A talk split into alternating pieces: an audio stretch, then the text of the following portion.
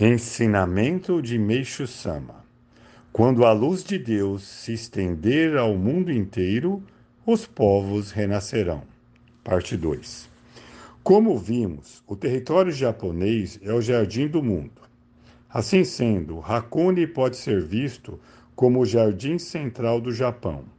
Além disso, ao cruzarmos o país de leste a oeste, veremos que esta cidade se encontra exatamente na parte central.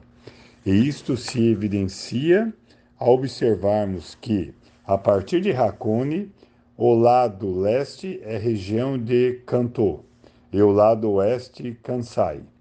Mesmo no aspecto cultural, creio que não há outro país que mais tenha absorvido a cultura oriental e ocidental equilibrando-as na justa medida. O Japão é o país que tem a missão de dar origem à tão idealizada cultura de paz.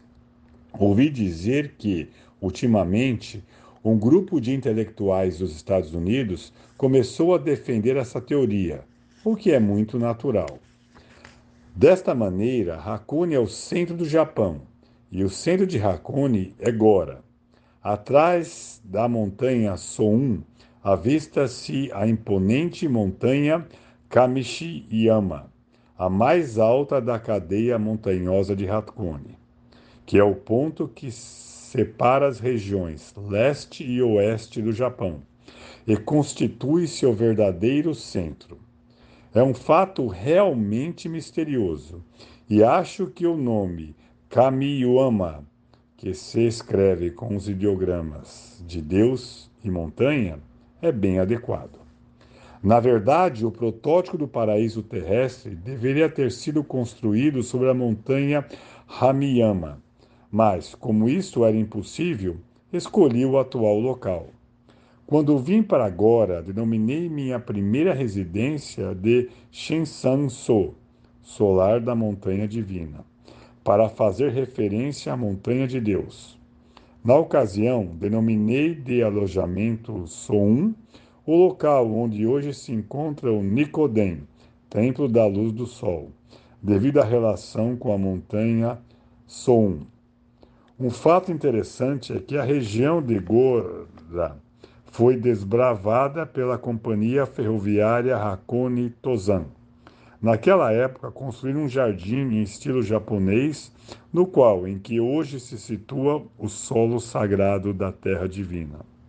Um pouco mais abaixo, onde hoje temos o Parque Gora, havia um jardim em estilo ocidental.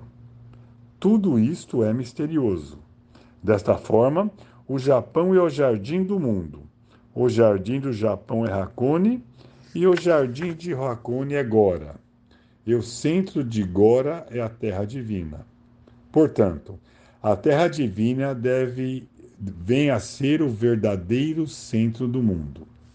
Sua conclusão significa o estabelecimento do paraíso terrestre no centro do mundo, ou seja, o surgimento do paraíso terrestre. Por esse motivo, além de ser um fato inédito desde a criação do mundo, Daqui para frente será um dia de comemoração mundial por toda a eternidade. A partir de agora, creio que 15 de junho será comemorado como a data do nascimento do paraíso terrestre. A propósito, desejo fazer uma declaração de suma importância.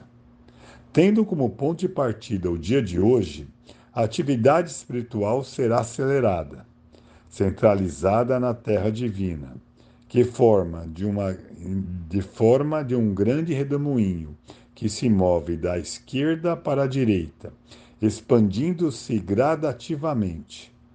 Eu acredito que sobrevirá uma mudança sem precedentes. Isto não é senão a reconstrução e a reforma do mundo. Por Meixo Sama, Jornal Eico, número 216, o grande significado do paraíso terrestre e da terra divina. 8 de julho de 1953.